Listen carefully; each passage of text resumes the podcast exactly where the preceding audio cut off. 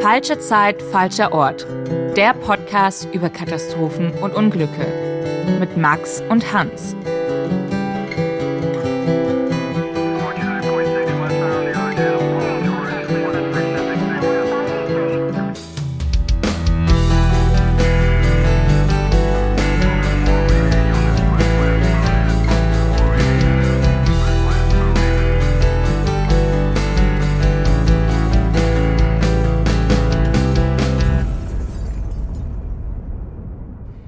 Herzlich willkommen in der heutigen Folge unseres Podcasts.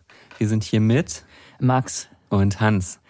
Und ähm, ja, wir können vielleicht noch mal sagen, wer wir sind und was wir hier machen in diesem Podcast, wer jetzt erst mit dieser Folge einsteigt. Ja, wir sind ähm, keine Journalisten, wir sind keine Experten, wir sind, was wir immer sagen, wir sind Nerds, die sich äh, für Unglücke, für Katastrophen, Schiffsuntergänge, Flugzeugabstürze, Brände, all das interessieren, alle Wikipedia-Artikel dazu ähm, durchlesen, auswendig lernen. Und bevor wir uns das immer nur gegenseitig erzählen, haben wir gesagt, wir machen einen Podcast daraus. Genau, damit die ganze Zeit, die wir mit Wikipedia, mit Büchern, Dokumentation, allem verbringen, nicht nur einfach so unter uns bleibt, sondern weil ähm, wir natürlich auch spannend finden, ähm, besonders interessante Fälle einem größeren Publikum zu präsentieren.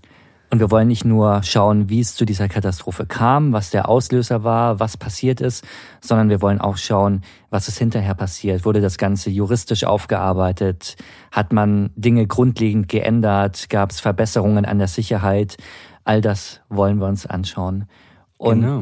in dieser Folge, lieber Hans, hast du einen Fall mitgebracht. Und da muss ich dazu sagen, es ist ein Fall, von dem ich vorher noch nie gehört habe. Und ich weiß gar nicht warum, weil es geht um eine Explosion bei unseren Nachbarn in den Niederlanden und es ist die größte Explosion in den Niederlanden seit dem Zweiten Weltkrieg. Und dieser Fall ging, ich weiß nicht, völlig an mir vorbei. Ich habe davon jetzt zum ersten Mal in der Vorbereitung auf diese Folge gehört und bin so gesehen äh, sehr gespannt, was du uns mitgebracht hast an Fakten. Ja, ähm, was wirklich interessant ist, weil äh, für mich ist das tatsächlich ein sehr persönlicher Fall, sage ich mal.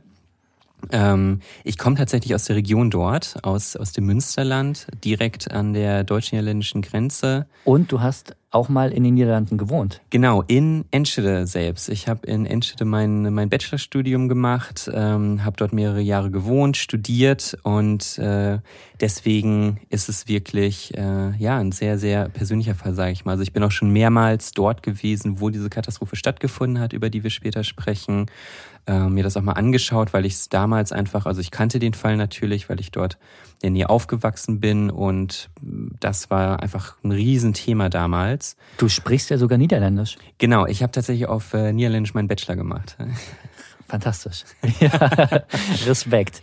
Und ähm, der Fall, um, um den es geht, ist ähm, eine Feuerwerksexplosion. Eine Explosion in einem Betrieb, der Feuerwerkskörper herstellt. Das Ganze ist ja auch schon vor über 20 Jahren passiert, im äh, Mai 2000. Möchtest du uns mal mit reinnehmen in diese Katastrophe? Sehr gerne. Es ist ein warmer, sonniger Frühlingstag im Mai 2000 in der niederländischen Kleinstadt Enschede. Nur wenige Kilometer von der deutsch-niederländischen Grenze entfernt und als größte Stadt in der ostniederländischen Provinz Overijssel ist die Enscheder Innenstadt ein beliebtes Ziel für Touristen und Einheimische, um dort ihren Samstag zu verbringen. Doch während die Cafés und Eisdielen am Audemarkt im Zentrum der Stadt gefüllt sind, bahnt sich nördlich vom Stadtzentrum im Stadtteil Rombeek eine Katastrophe an. In Rombeek steht die einzige Feuerwerksfabrik in den Niederlanden, die von einem Wohnviertel umgeben ist. Als die Fabrik 1977 gebaut wurde, stand sie noch auf freier Fläche. Doch in den Jahren danach, während die Stadt immer weiter wuchs, entwickelte sich ein komplettes Stadtviertel um die Fabrik. Ein bekanntes Sicherheitsrisiko, doch Pläne für einen Umzug der Fabrik wird wohl aus Sorge um Entschädigungszahlungen an die Feuerwerksfirma nie umgesetzt. Und obwohl dieses unsichere Arrangement jahrelang ohne Probleme existierte, sollte es am Nachmittag des 13. Mai 2000 zur Katastrophe führen. Die Katastrophe beginnt mit einem Feuer im Hauptgebäude der Fabrik, das bald auf Container im Innenhof der Fabrik überschlägt, in denen illegalerweise Feuerwerk gelagert wurde. Diese Kettenreaktion führt nach einer Reihe von kleineren Explosionen und Brandherden zu einer finalen, enormen Explosion, die letztendlich über 23 Todesopfer fordern wird, fast 1000 Menschen verletzt und das umliegende Wohngebiet in ein Trümmerfeld verwandelt. Das klingt, wenn ich das so höre, schon fast so ein bisschen apokalyptisch. So, ähm, also ich stelle mir jetzt gerade ähm, hunderte, tausende Feuerwerkskörper vor, die ähm, durch die Luft fliegen, die aber irgendwie noch diesen ja irgendwie so leuchten und, und glitzern und knallen. Also das, was man irgendwie aus Silvester kennt oder von irgendwelchen größeren Festen. Ähm, und all das fliegt jetzt darum. So stelle ich mir das gerade ein bisschen vor. Wirst du vielleicht gleich nochmal genauer erzählen. Ähm, Du hast ja erzählt, du hast in Enschede, in der Stadt, wo das passiert ist, auch selbst gewohnt. Was für eine Stadt ist Enschede? Wie muss man sich das vorstellen? Es ist so eine sehr beschauliche niederländische Kleinstadt wirklich. Also so, wie man sich's vorstellt. Es gibt keine, es gibt leider keine Grachten. Dafür ist Enschede natürlich zu weit vom Wasser entfernt. Aber ansonsten ist es so, wie man sich's vorstellt, mit kleinen Backsteinhäusern. Ähm, viele, alle, alle fahren natürlich auf dem Fahrrad. Ähm, ich habe dort an der Uni studiert, die so im ähm, amerikanischen Stil in den 1950ern gebaut wurde. Das heißt, man hat so einen sehr großen zentralen Campus mit viel Grün, ähm, etwas außerhalb des Stadtzentrums. Und insgesamt, also ich habe die, die Jahre, die ich dort gelebt habe, äh, sehr genossen. Wirklich so eine, so eine gemütliche Kleinstadt von ähm, um die 180.000 Einwohner so etwa. Ich denke, als das Ganze passiert ist vor 20 Jahren, über 20 Jahren, war es noch ein bisschen kleiner. Also wirklich so eine, kann man wirklich so sagen, so eine kleine beschauliche Idylle auf jeden Fall.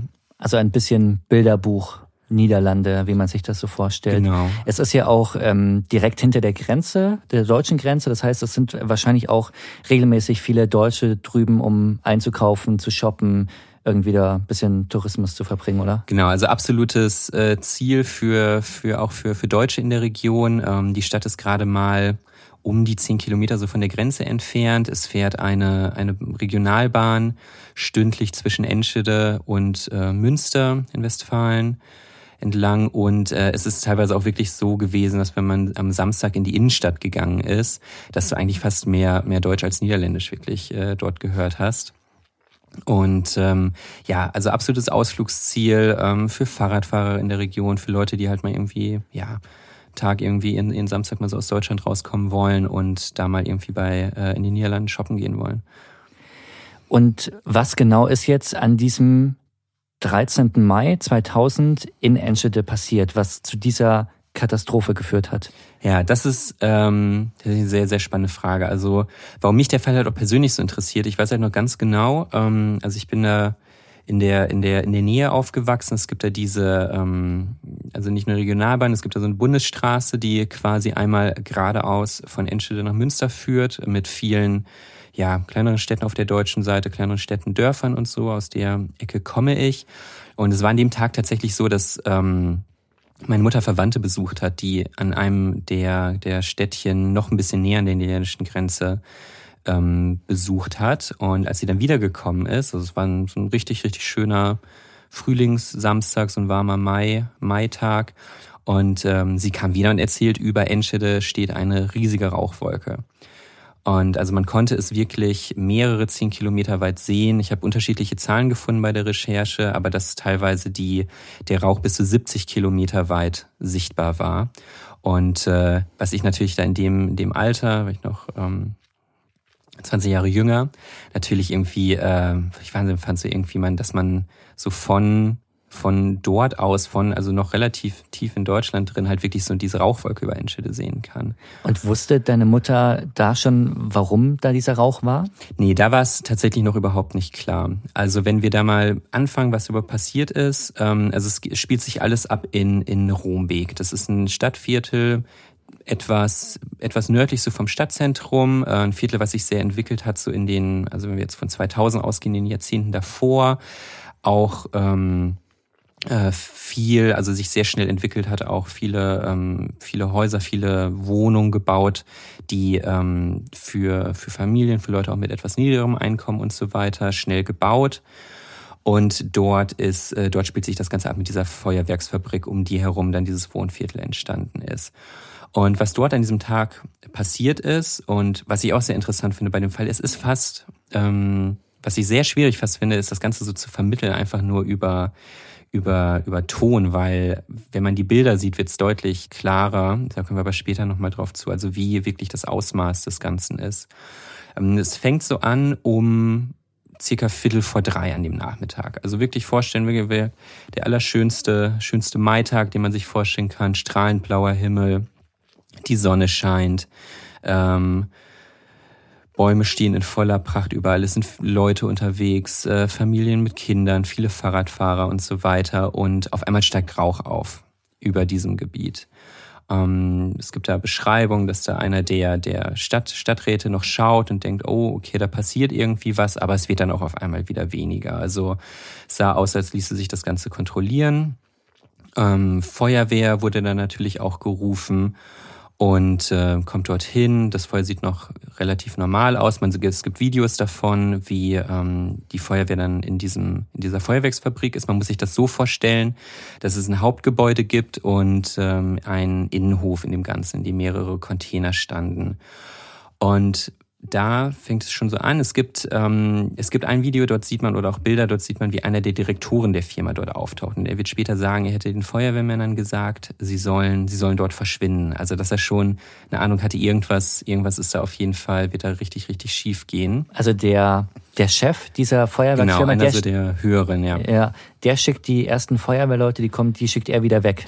Ähm, also erst, sie bleiben natürlich, aber er wird später aussagen, er hätte dort gesagt, hier macht, macht, dass ihr da wegkommt. Mhm. Und ähm, es wird um, um, um diese Feuerwerksfabrik herum bildet sich mittlerweile auch ein, ja, ein richtiges Publikum, Schaulustige, die halt erstmal sehen, okay, da ist irgendwie ein kleines Feuer oder so, sieht alles noch überschaubar aus. Ähm, hier und da geht mal so eine Rakete gen Himmel. Ähm, es gibt auch ähm, Berichte von Anwohnern, die erzählen, dass sie erst ähm, gedacht haben, dort wird irgendwas getestet. Also ein bisschen seltsam an so einem Samstag das zu machen, aber vielleicht probieren die da gerade neue Feuerwerksraketen aus. Ist wahrscheinlich für die Anwohner in äh, unmittelbarer Nachbarschaft einer Feuerwerksfabrik irgendwie auch ein normaler Anblick, dass vielleicht mal irgendwie man eine Rakete hört oder was getestet wird, stelle ich mir jetzt mal so vor, ist vielleicht auch nichts, was einen jetzt erstmal wahnsinnig beunruhigt. Ja.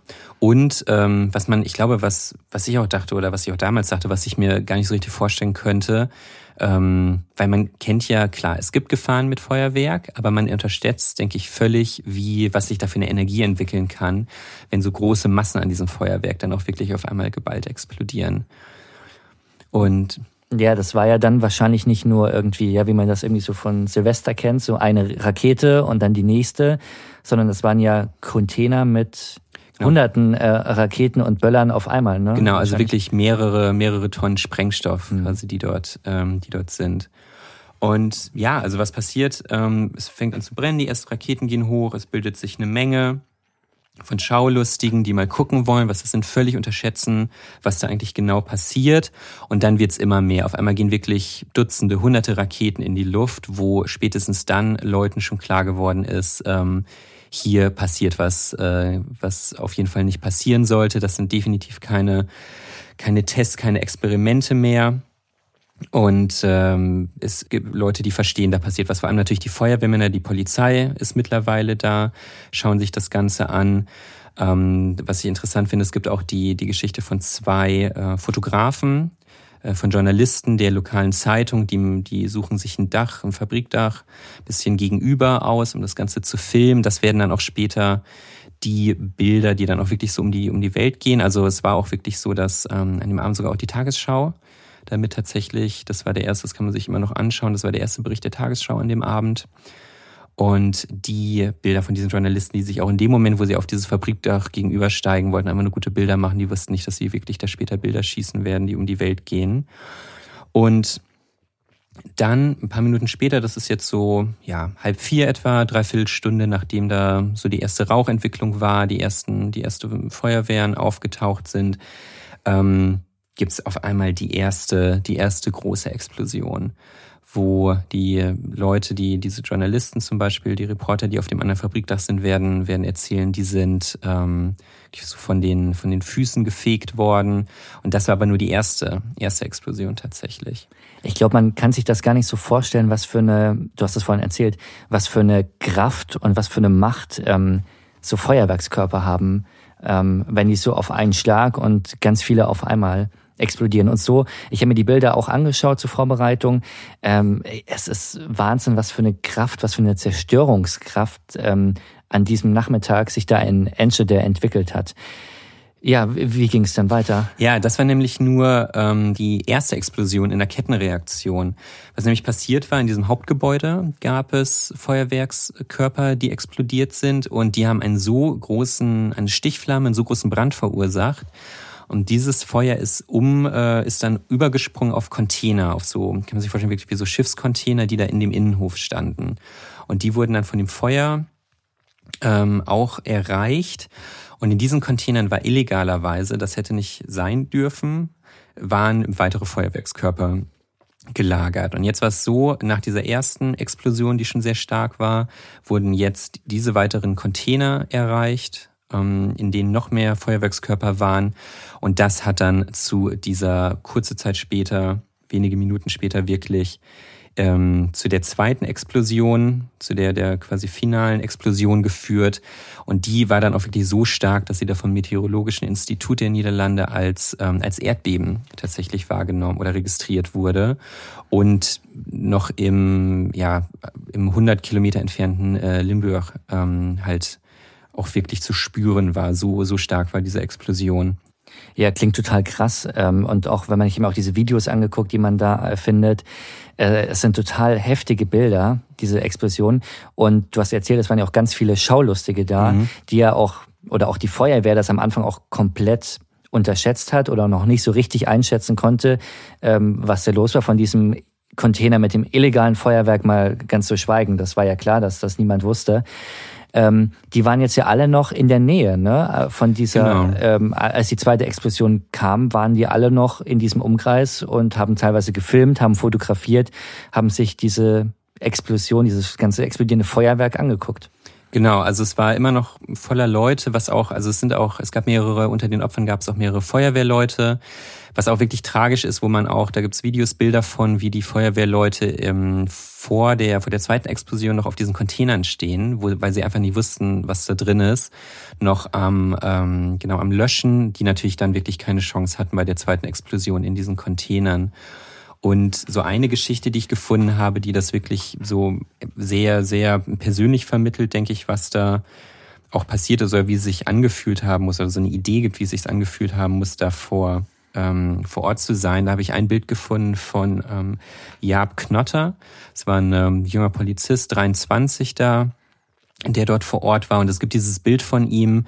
Ähm, da steht er so wirklich mit so einem, ja, ich sag mal, so einem, so einem leeren Blick. Sein, sein Hemd ist zerrissen, es rinnt ihm Blut vom, vom linken Unterschenkel.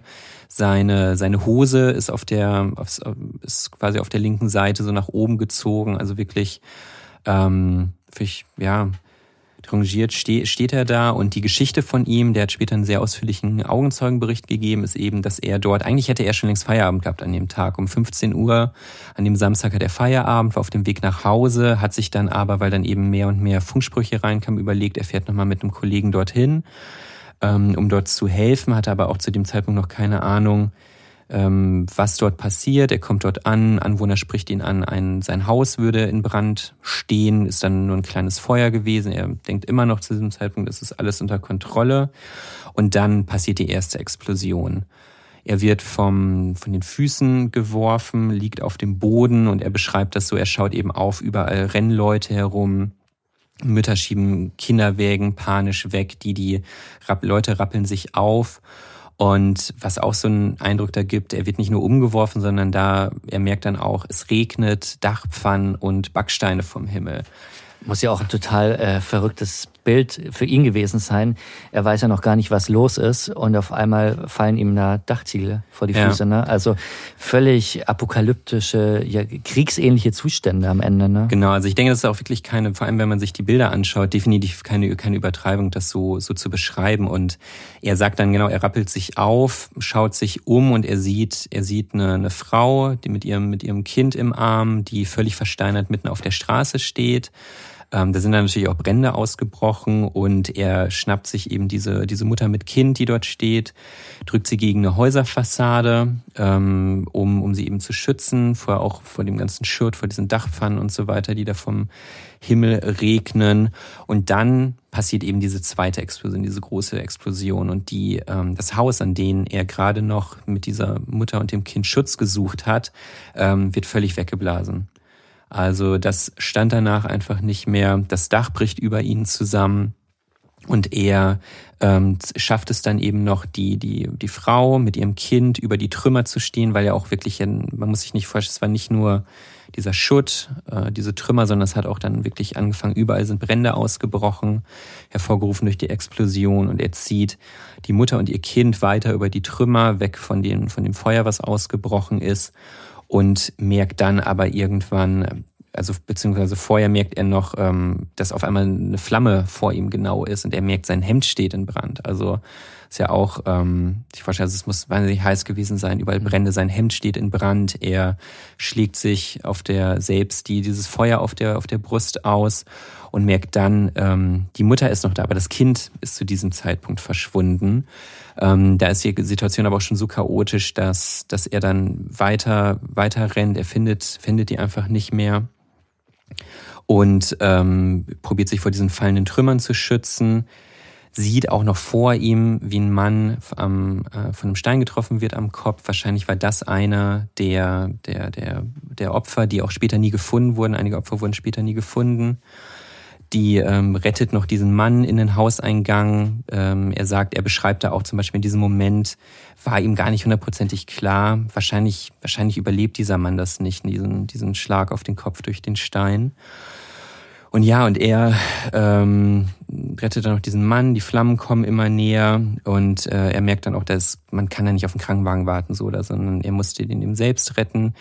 Sayab Knotter ist dann selbst weiter, es ist dann, also, so ich, diese Situation herausgekommen und war dann wirklich voller Schuldgefühle, dass er eben, dass dieses Kind auf einmal verschwunden war, nachdem er die Mutter und das Kind gerettet hatte. Boah, ich finde das total äh, furchtbar ja. zu hören, diese Situation für diesen jungen Polizisten, der ja auch ähm, noch nicht so die, die krasse Berufserfahrung hat, ja. aber ich glaube, die Erfahrung hätte einem in diesem Moment auch gar nicht geholfen.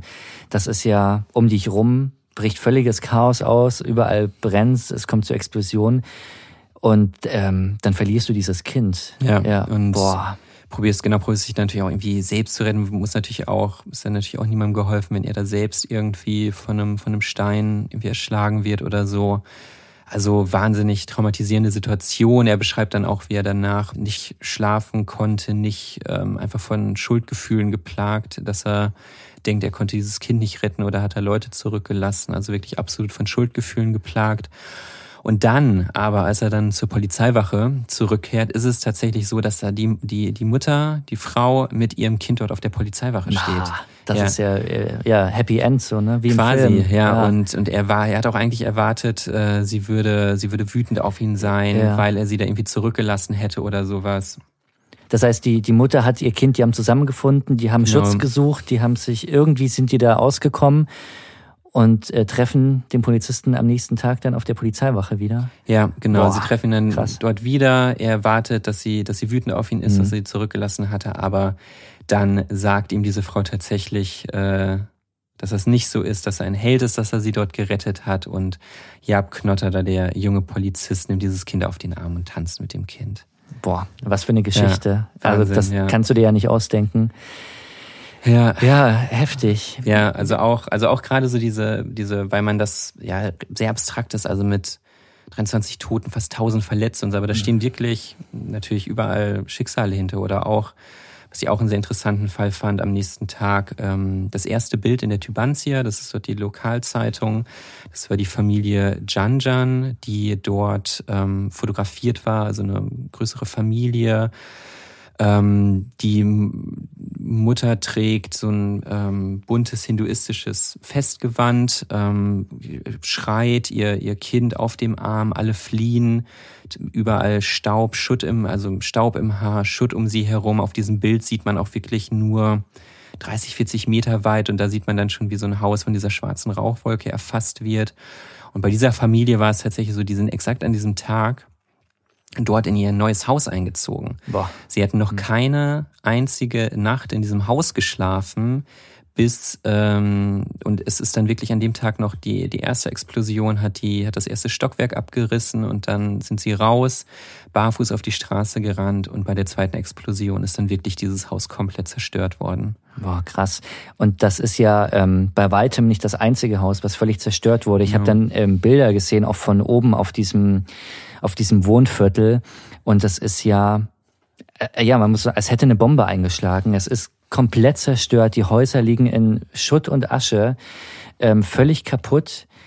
Ähm, ja, ist ein total apokalyptisches Bild, ausgebrannte Autos, mhm. ähm, dieser ganze Dreck und, und äh, Staub, der sich dann über das, was noch da irgendwie ähm, heil geblieben ist, sich da so drüber gelegt hat.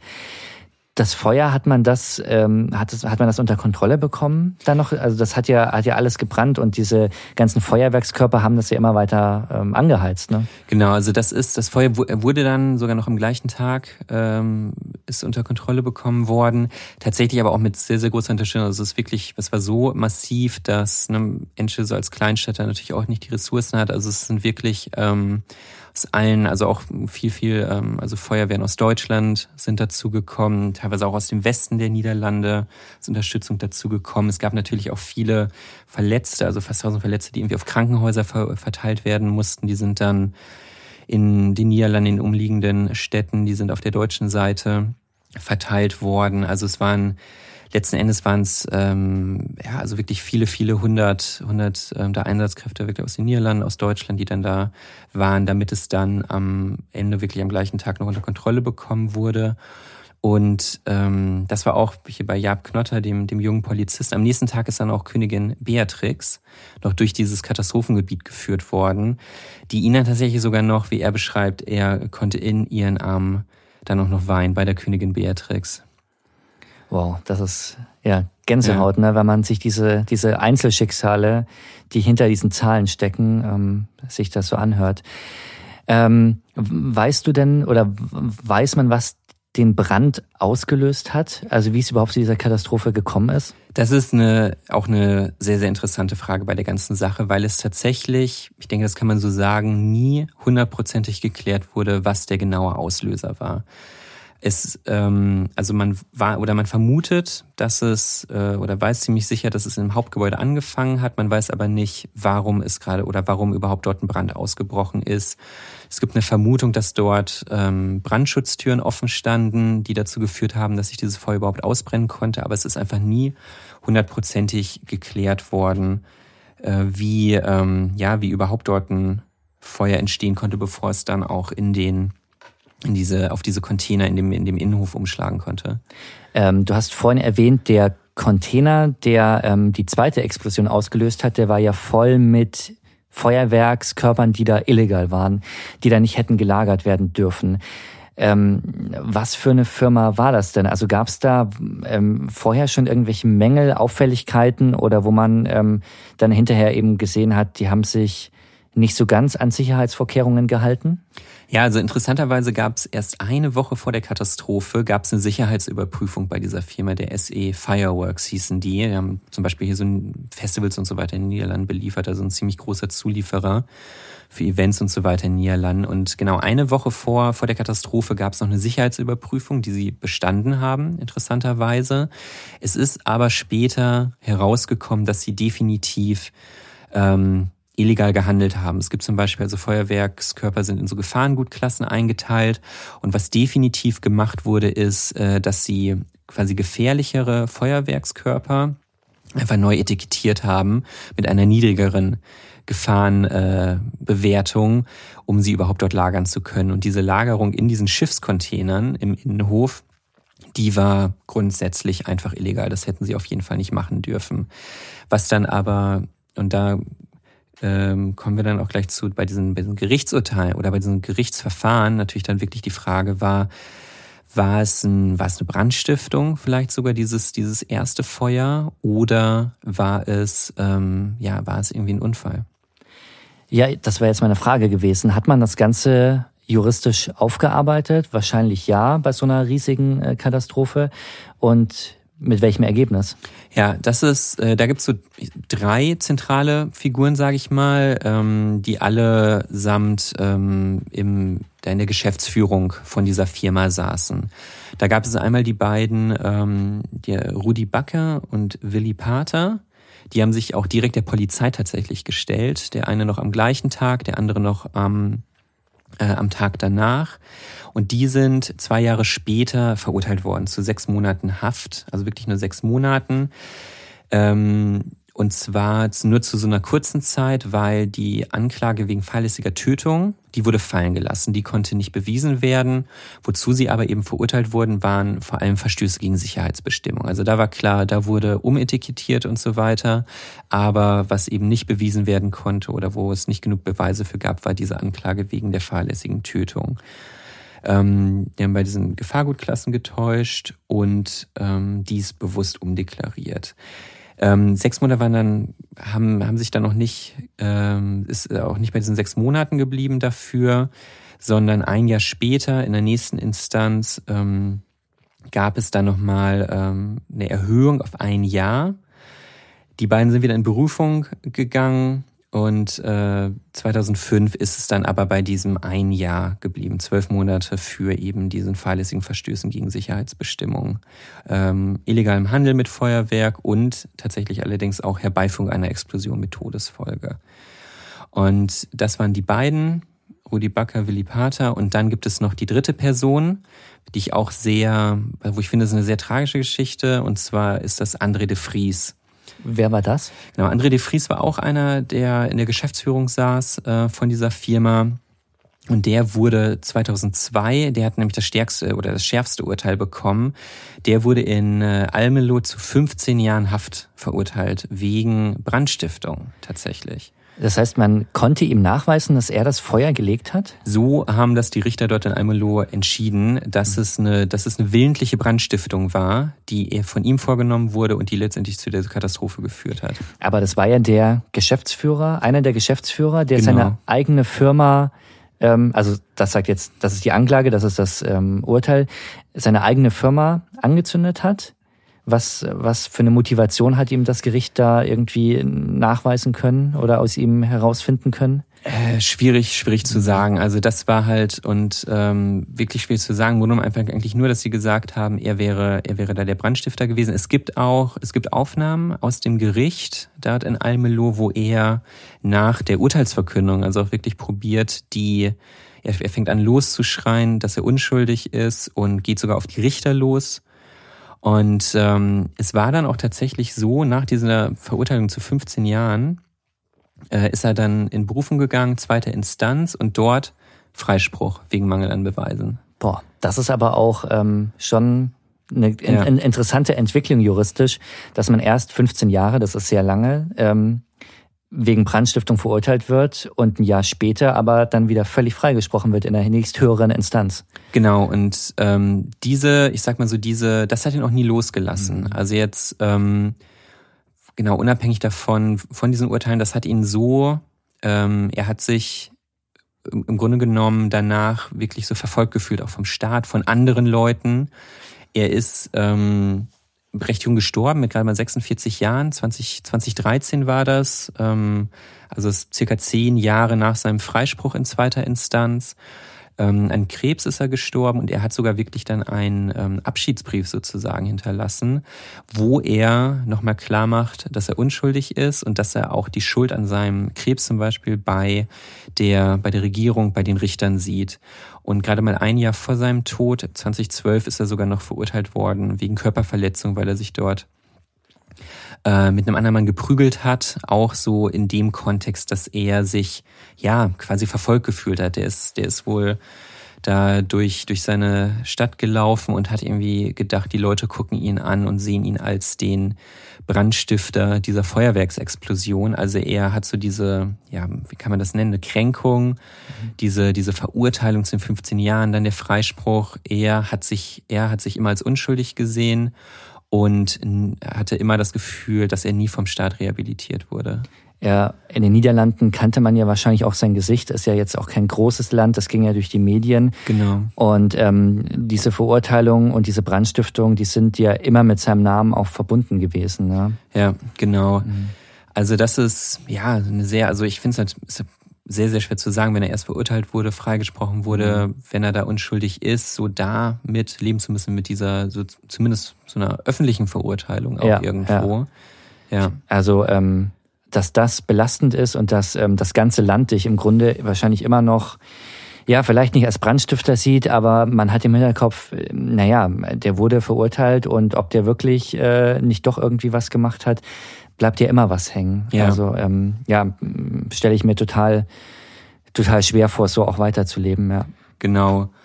Und was halt, was ich auch sehr interessant finde, ist der, es gibt immer noch ähm, also weil auch wirklich nie geklärt werden konnte, was jetzt ganz am Anfang passiert ist. Es gibt immer noch Verfahren, es gibt immer noch ähm, Journalisten, Betroffene und so weiter, die quasi bis zu diesem Tag versuchen, dort halt eine Aufklärung zu schaffen. Also ähm, wie ich am Anfang gesagt hatte, es wird da ja, es gibt also diese Theorie, dass überhaupt, eigentlich hätte überhaupt da gar keine Feuerwerksfabrik stehen dürfen in so einem Wohngebiet. Und der einzige Grund, warum sie dort stand, ist, weil die Stadt äh, sonst wahrscheinlich der Fabrik ähm, ja eine Entschädigung hätte zahlen müssen, für den kompletten Umzug bezahlen müssen. Und es ist, äh, es gab zum Beispiel erst 2019, vor drei Jahren, wurde nochmal ein größeres ähm, Verfahren angestrebt, tatsächlich gegen die Stadt, gegen die Regierung. Ähm, die Leute, die es angeschrieben haben, das ist ein, ist ein Journalist, das ist zum Beispiel eine Witwe eines der Feuerwehrmänner. Es ist äh, tatsächlich auch hier Rudi Backer, einer, ne, einer der, der Geschäftsführer der Firma, der dazu den zwölf Monaten verurteilt wurde. Und die haben jetzt nochmal ähm, einen Prozess angestoßen gegen, gegen die Stadt, gegen hohe, hohe Beamte der Stadt, ähm, denen sie eben vorwerfen, dort die Stadt hat zumindest eine Mitschuld an diesem, äh, an dieser ganzen Katastrophe, weil sie eben äh, nicht darauf geachtet hat, dass dort diese Fabrik nicht hätte stehen dürfen und, das sind natürlich sehr schwerwiegende Vorwürfe später dann auch in den späteren Prozessen. Es geht um Meineid, es geht um Falschaussagen, also dann später eben auch probiert hätte, ähm, ja, sich selbst zu schützen, ähm, um dort, dass dort eben die Rolle, dass da vielleicht wirklich Beamte der Stadt und so weiter dann eben auch Fehler begangen haben. Da gibt's aber noch ähm, kein Urteil oder genau, da ist noch nichts. Das noch äh, im, der Prozess genau. ist noch. Ja. Das läuft alles noch. Ähm, dort ist es aber immer noch so, dass es immer noch, ähm, äh, dass es immer noch, ja, an, anhängt. Und da, das werde ich auch auf jeden Fall mal weiter beobachten, was dort passiert. Äh, du kennst Enschede ja sehr gut, weil du da gewohnt hast. Dieser komplett zerstörte Stadtteil, wir haben es vorhin ja erwähnt, das ist ja alles in, in Schutt und Asche gelegt. Wie ist der Stadtteil heute? Hat man da mittlerweile wieder alles aufgebaut?